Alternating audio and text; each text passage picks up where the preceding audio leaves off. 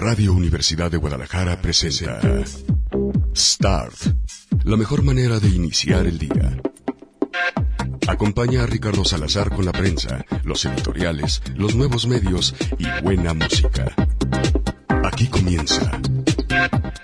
Start.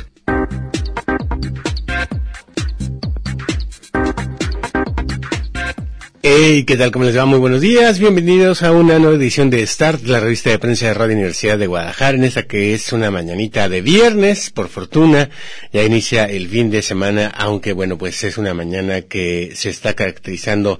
por la lluvia, para que tengan ustedes bastante cuidado, por lo que venía platicando con el conductor de el de el Didi que me tocó esta mañana, bueno, pues eh, ha estado lloviendo prácticamente toda la madrugada, pero se soltó fuerte por ahí de las cuatro de la mañana e incluso hubo quien se despertó asustado porque ya saben que de repente suele ser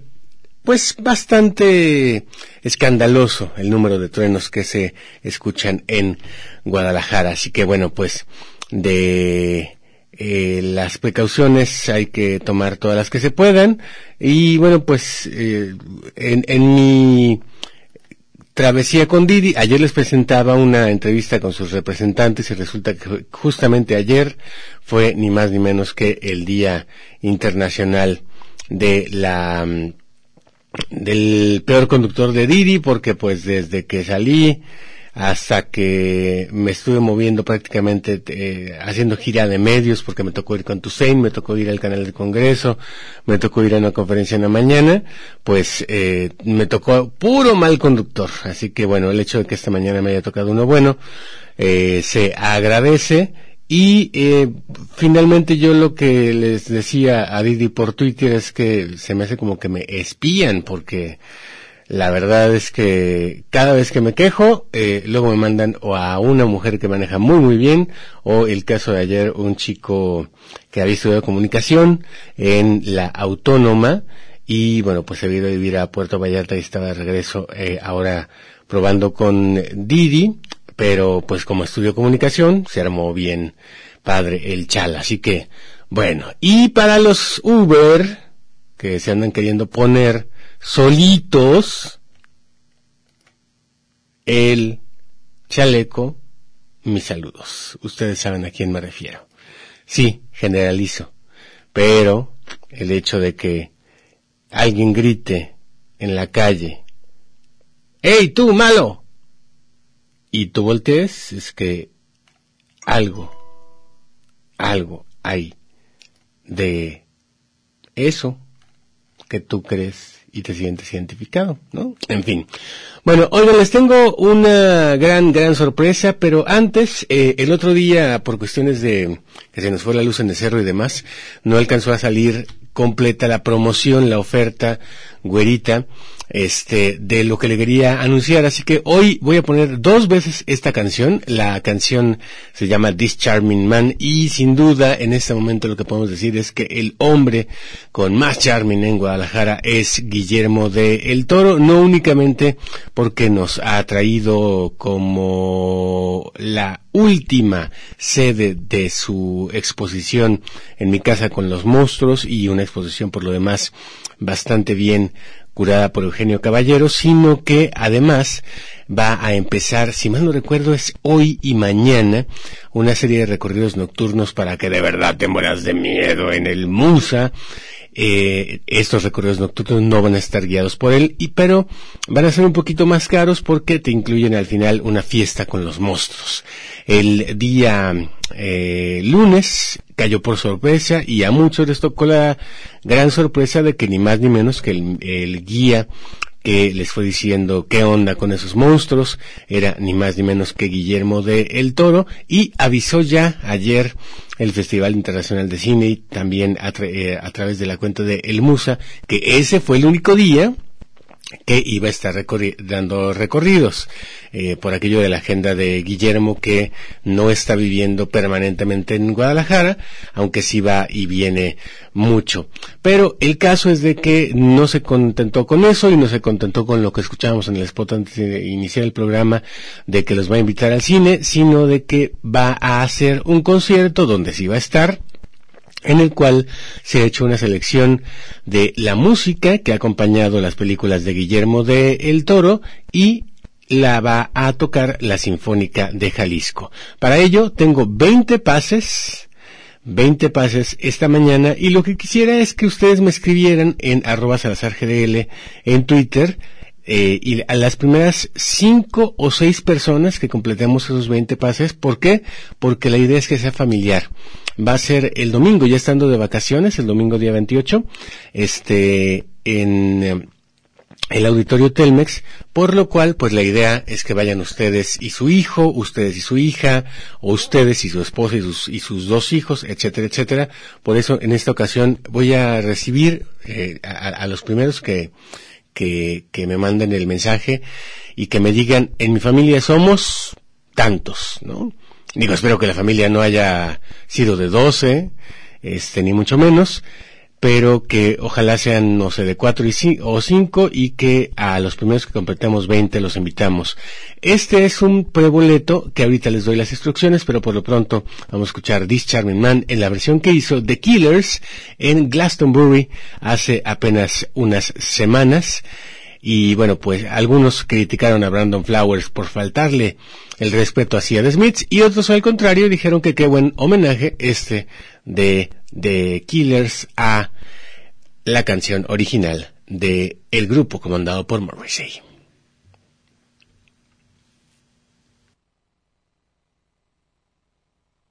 Ladies and gentlemen, guitar hero, Johnny fucking Marr.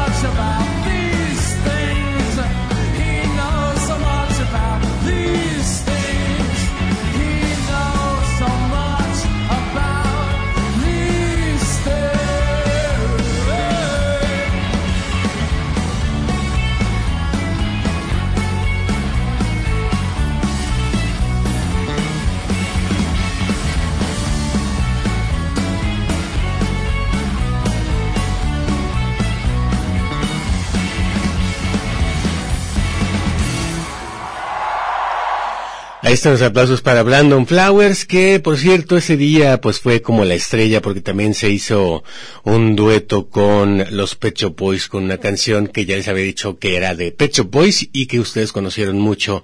por eh, en realidad la interpretación que también es bastante buena de YouTube, Where the Stitch Have No Name. Así que bueno, pues eh, esa es la versión de Brandon Flowers. ¿Qué les pareció? Díganme en arroba GDL en Twitter. Y bueno, por lo pronto lo que les puedo decir es que eh, lo que les vamos a dar es un preboleto. Eh, está un poco complicado el asunto, pero en realidad, si van a venir aquí a en Belénes a recoger. ¿Cuándo salimos de vacaciones, coche? ¿Te acuerdas? Este,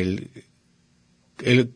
como el 25, ¿ah? Entonces, el 28 va a ser el concierto, pero ustedes pueden venir a partir del día 14 a recoger este preboleto que les estamos eh, obsequiando como una promoción, como una oferta güerita, llévelo. Y eh, entonces, a partir del día 14 pueden venir a recogerlo y de aquí pasarse de una vez al Auditorio Telmes a cambiarlo ya por el boleto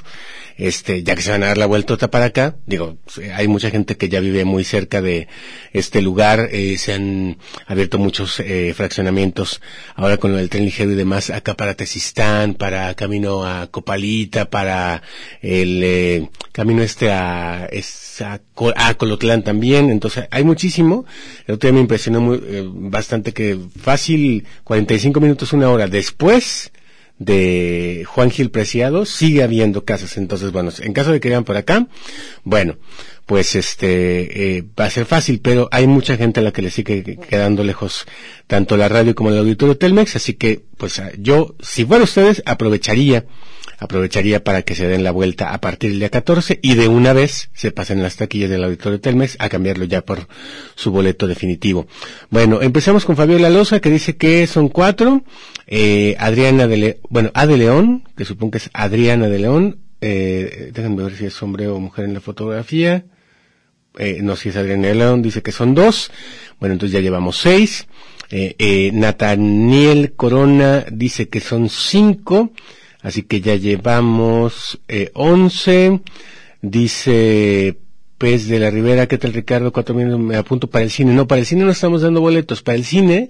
te dan los boletos gratis cuando vayas a la exposición y pagues el boleto de la exposición en el Musa. Al cine no estamos invitando. Gabo Navarro dice que son tres, entonces llevamos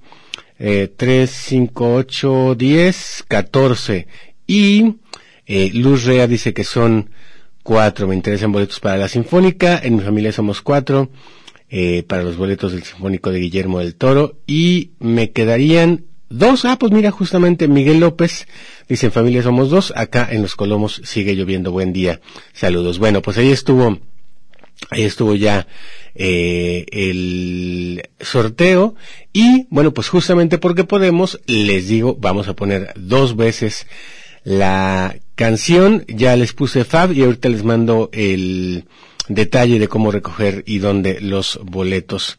eh, los preboletos y los boletos de este concierto al que nos está invitando el gordo de El Toro, que ahora pues ya es cuate de todos, ¿no? Este, sí, a, huevo, yo te conocí en el ITESO, este, una vez, acuérdate que nos encontramos en los tacos, bueno, pues ese Guillermo del Toro es el que nos invita a este concierto. Vamos a escuchar entonces la versión original, que es muy muy buena y que a su vez remasterizaron los propios Smiths cuando se volvieron a reunir. Acuérdense que Morrissey se había separado por ahí de los 90, luego se volvieron a reunir los Smiths y remasterizaron parte de sus mejores canciones, entre ellas está por supuesto esta que es This Charming Man.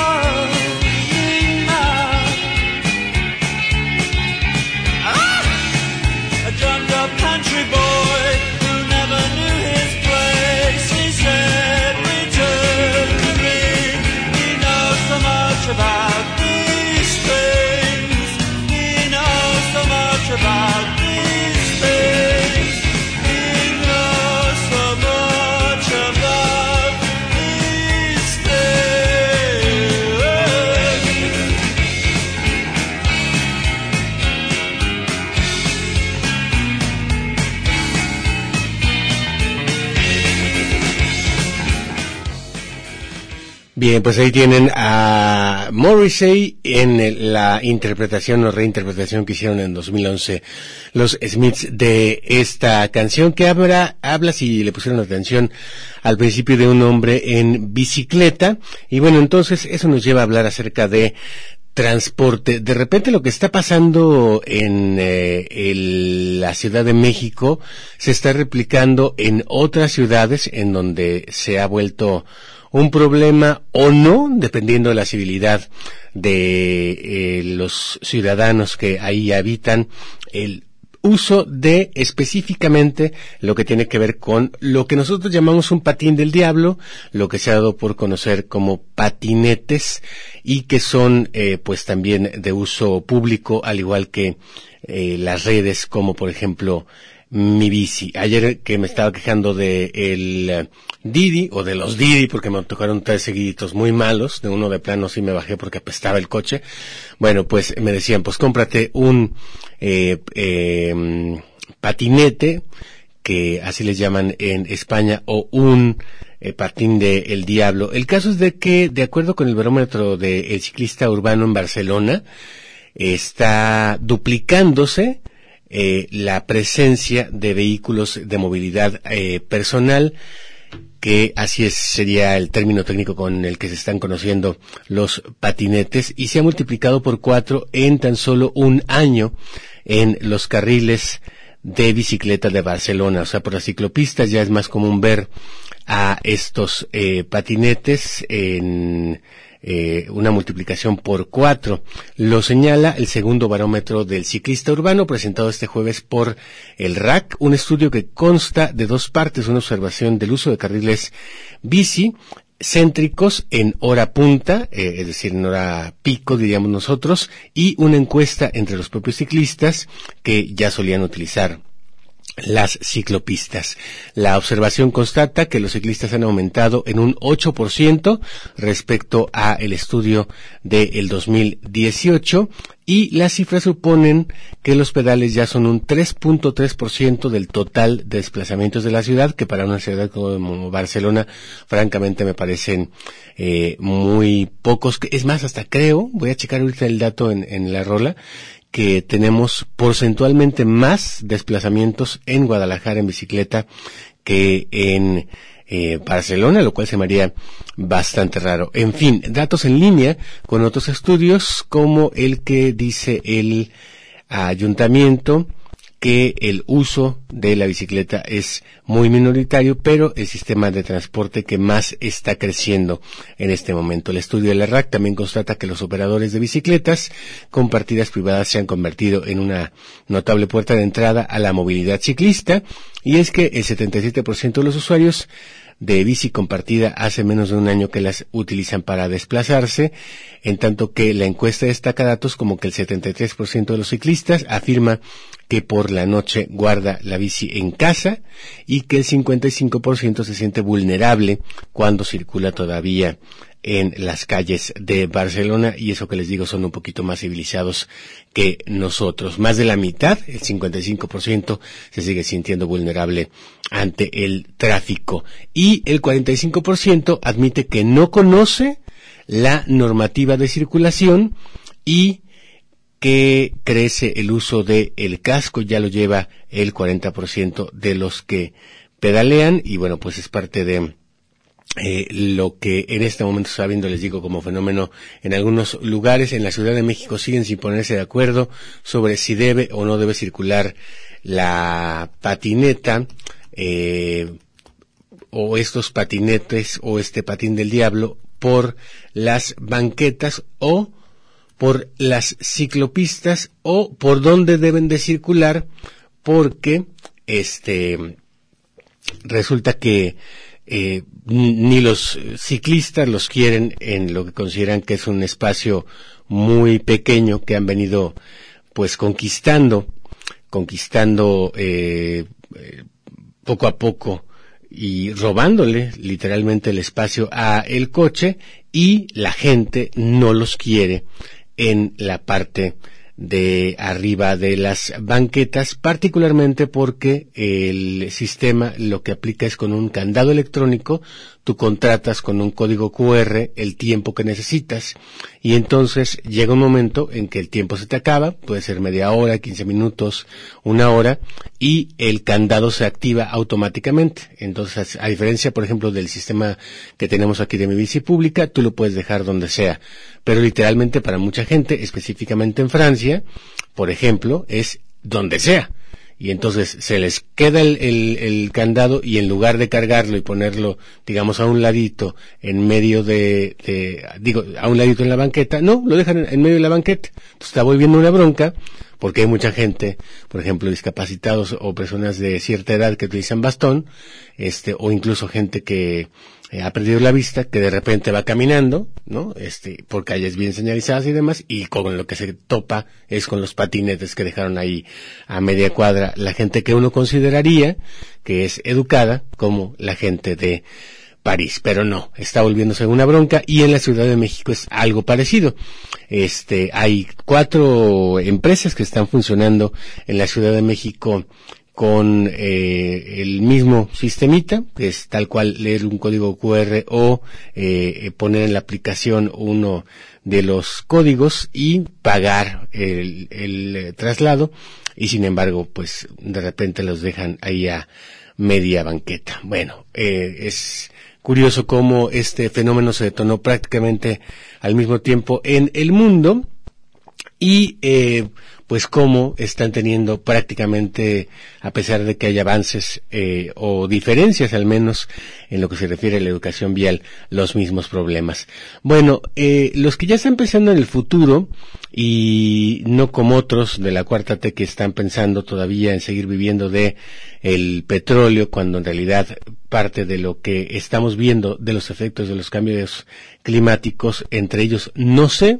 algún experto me lo podría decir esta mañana, si eh, se deba, se pueda atribuir a ello, por ejemplo, la granizada del otro día, que eh, por lo demás lo hicieron muy mal el Ayuntamiento de Guadalajara, se llevaron el granizo con todo y todo, y con todo y todo es con todo y todo, hasta con sillones, con basura, con escombro, a la carretera Chapala, y bueno, pues ahí se armó también el desmadre. Pero bueno, como les digo, hay gente que sí está pensando en el futuro y es eh, socialmente responsable, como el caso de Smart, que justamente para evitar la contaminación ha anunciado que a partir del próximo año ya solamente va a producir coches eléctricos y es el primer fabricante en hacer la transición completa. Hay quien dice, el otro día estábamos este, revisando una nota en la cual se hablaba acerca de, así como de repente se menciona que existe un lobby gay del imperio gay que quiere acabar con la familia en 2050, bueno, podríamos hablar de un lobby automovilista que quiere acabar con el medio ambiente en 2050 eh, o antes si se puede,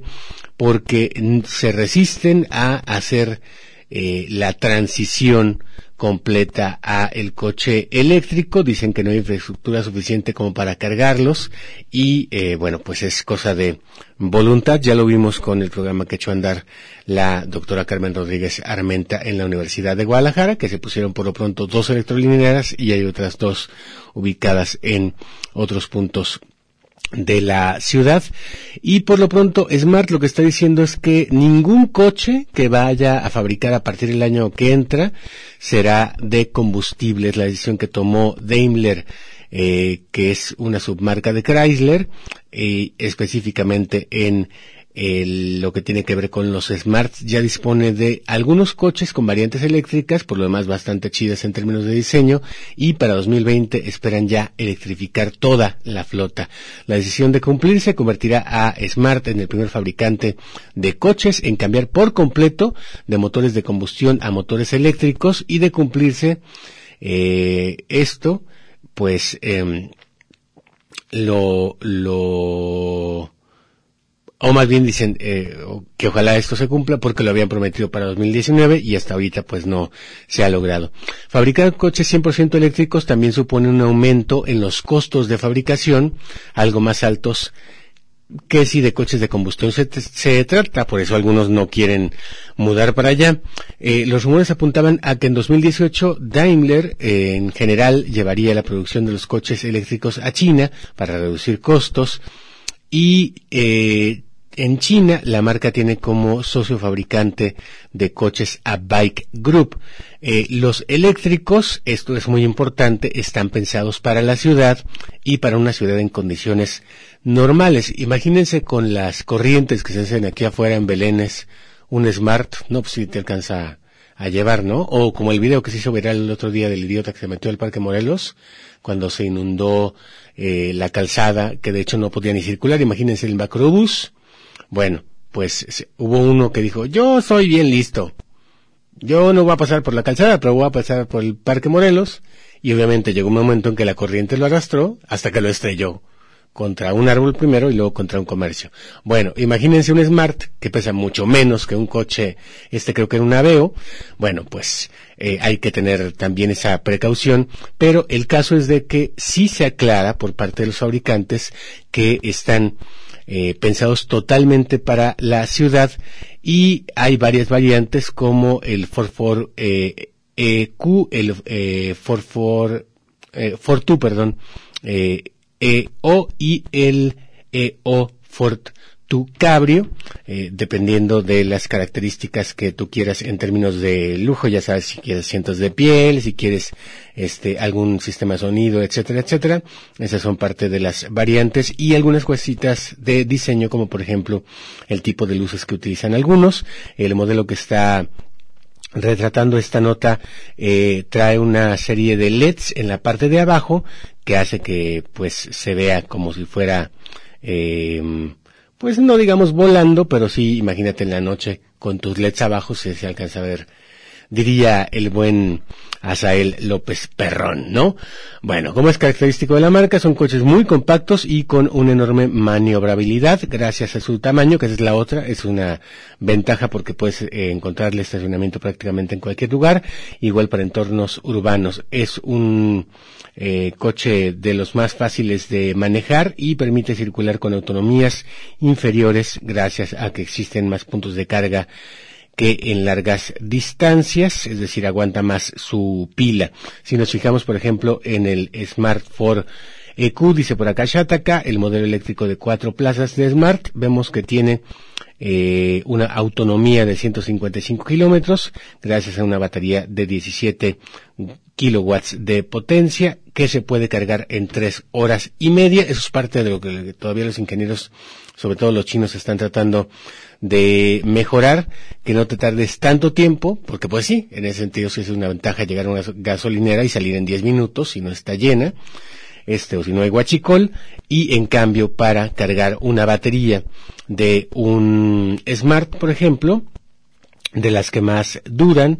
pues tardarías 45 minutos. Y esto eh, bueno, pues por ejemplo, lo puedes poner como tu celular a cargar en la noche y a lo mejor con ello ya tener batería para todo el día, pero en caso de que se te olvidara o en caso de que no se cargara completo, pues sí tendrías un problema porque en este momento, insisto, prácticamente en ninguna ciudad es muy fácil encontrar una electrolinera a la vuelta de la esquina. Bueno, tiempo de escuchar más música de eh, proyectos nuevos en esta ocasión. Les voy a poner algo que sacaron hace cosa de un par de años un grupo que se llama Elephants y que la verdad es que está muy padre para iniciar un fin de semana. Es un poco de electrónica con esas guitarras que a ustedes les gustan, que son pues bastante notables. Y se llama The Fight, la pelea, porque hay una pelea en Francia, de la cual les voy a contar ahorita, después de escuchar a estos elefantitos.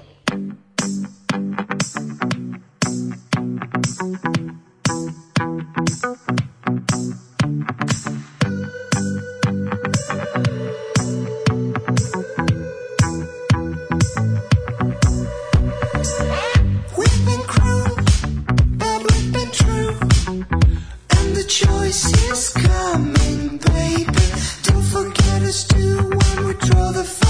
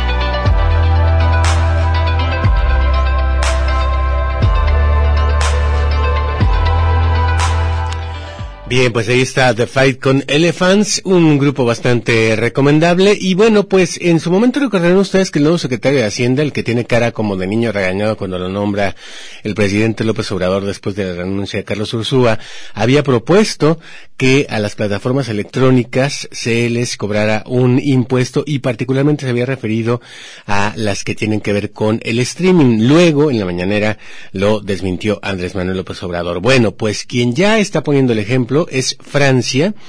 que adoptó el impuesto a los gigantes de Internet y esta semana ha aprobado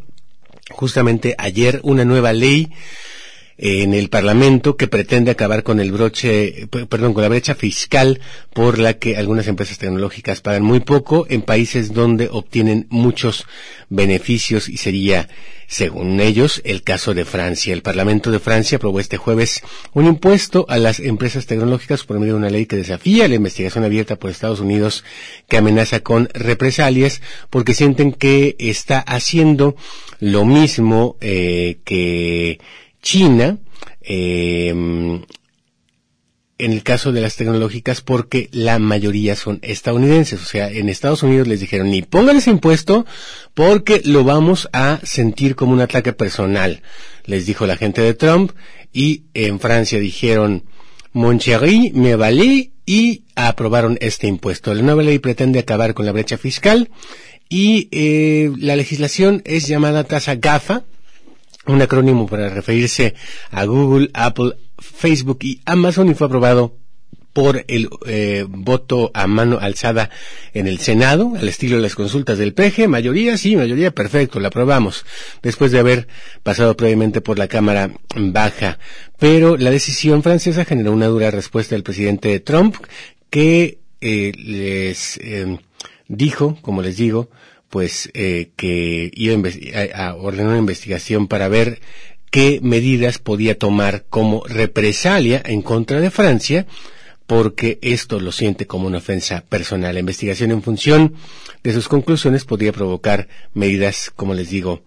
de parte de Trump en contra de los franceses. La idea es imponer una tasa del 3% sobre los ingresos de las mayores empresas tecnológicas del mundo que dan servicio a consumidores específicamente en Francia. El impuesto que debería recaudar unos 400 millones de euros o 450 millones de dólares eh, y 650 millones de dólares en 2020. El anterior cifra era en 2000 19 debe aplicarse a una treintena de grupos empresariales, muchos de ellos estadounidenses, pero no únicamente. A Estados Unidos le preocupa mucho que los impuestos por los servicios digitales que se espera que sean aprobados por el Senado francés se dirijan de manera injusta a empresas estadounidenses, dijo eh, el representante de comercio en Estados Unidos. Pero el ministro de Francia en Economía, Bruno Le Marie,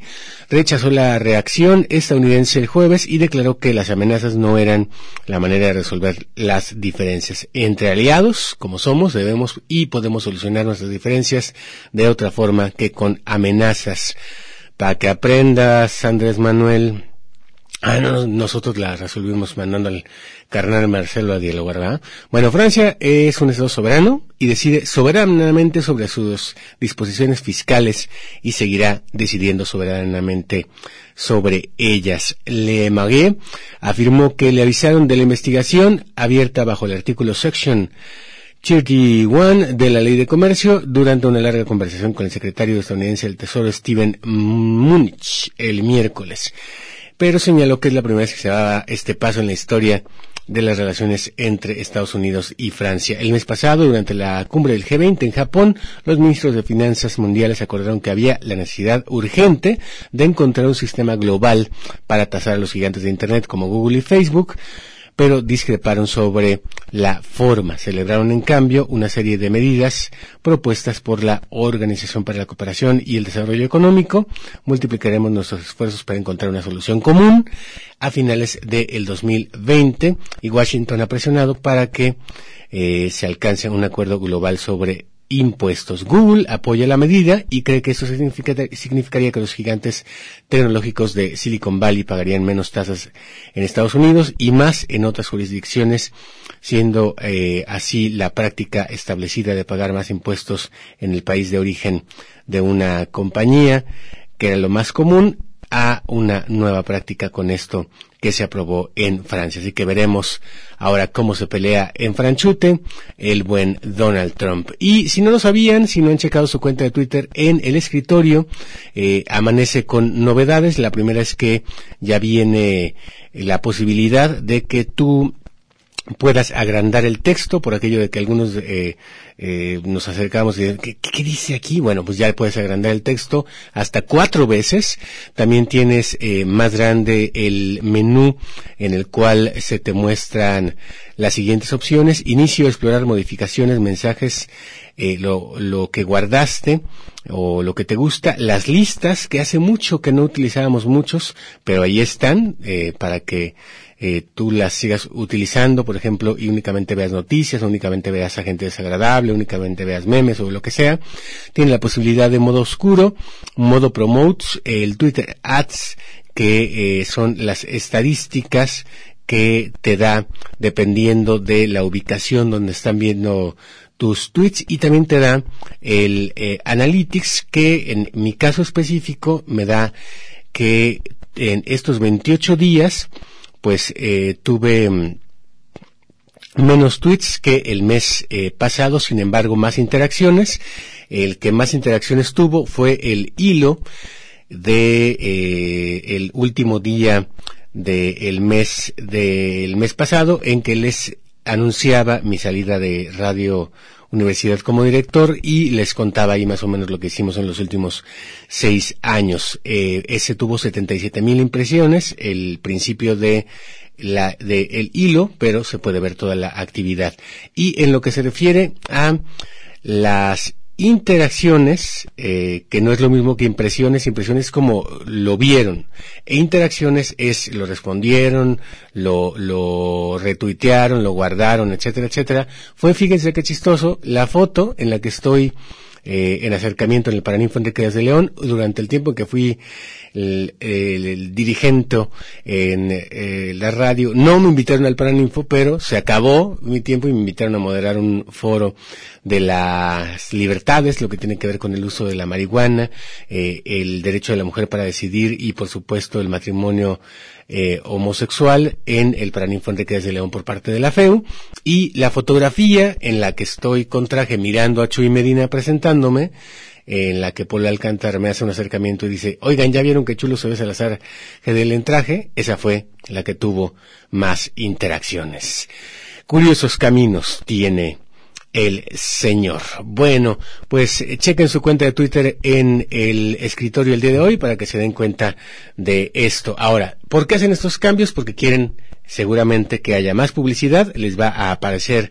más publicidad porque hay en más eh, ventanitas, en más lugares de tu cuenta, la posibilidad de que tengas tweets promocionados y de que tú promociones y tengas el analytic de la promoción de algún tweet que quieras destacar. Bueno, pues eh, hay un grupo que me gusta mucho que se llama Friendly Fires y vamos a poner su más reciente sencillo que ya tenía rato queriéndoselos poner, fíjense, tiene dos meses, pero por alguna razón siempre lo ponía al final de la lista y no alcanzaba a salir en el, el programa. Eh, eh, Friendly Fires, recordarán ustedes que se los he puesto con una canción que se volvió una de mis favoritas del año que se llama Heaven Let Me In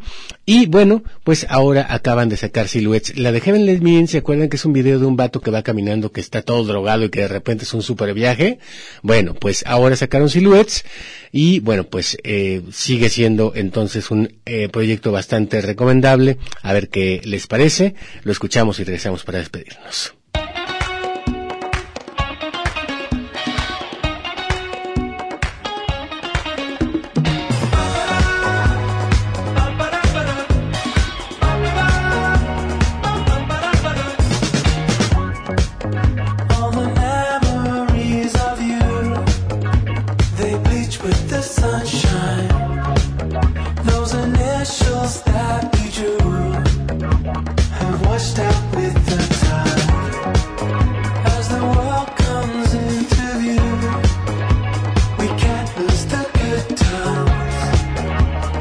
walked out of the blue.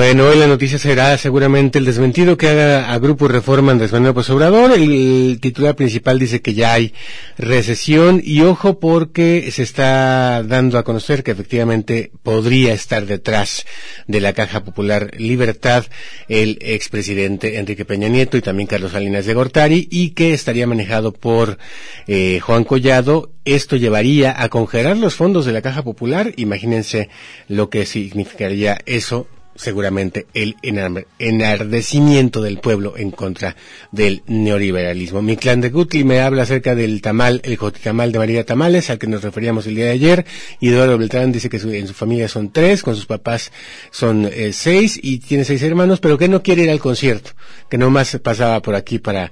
eh, saludar y para chismear. Bueno, pues con eso nos despedimos. Hasta la próxima. Pásenla bien. Quédense en señal informativa.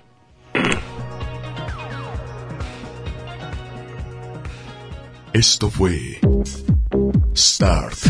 en Radio Universidad.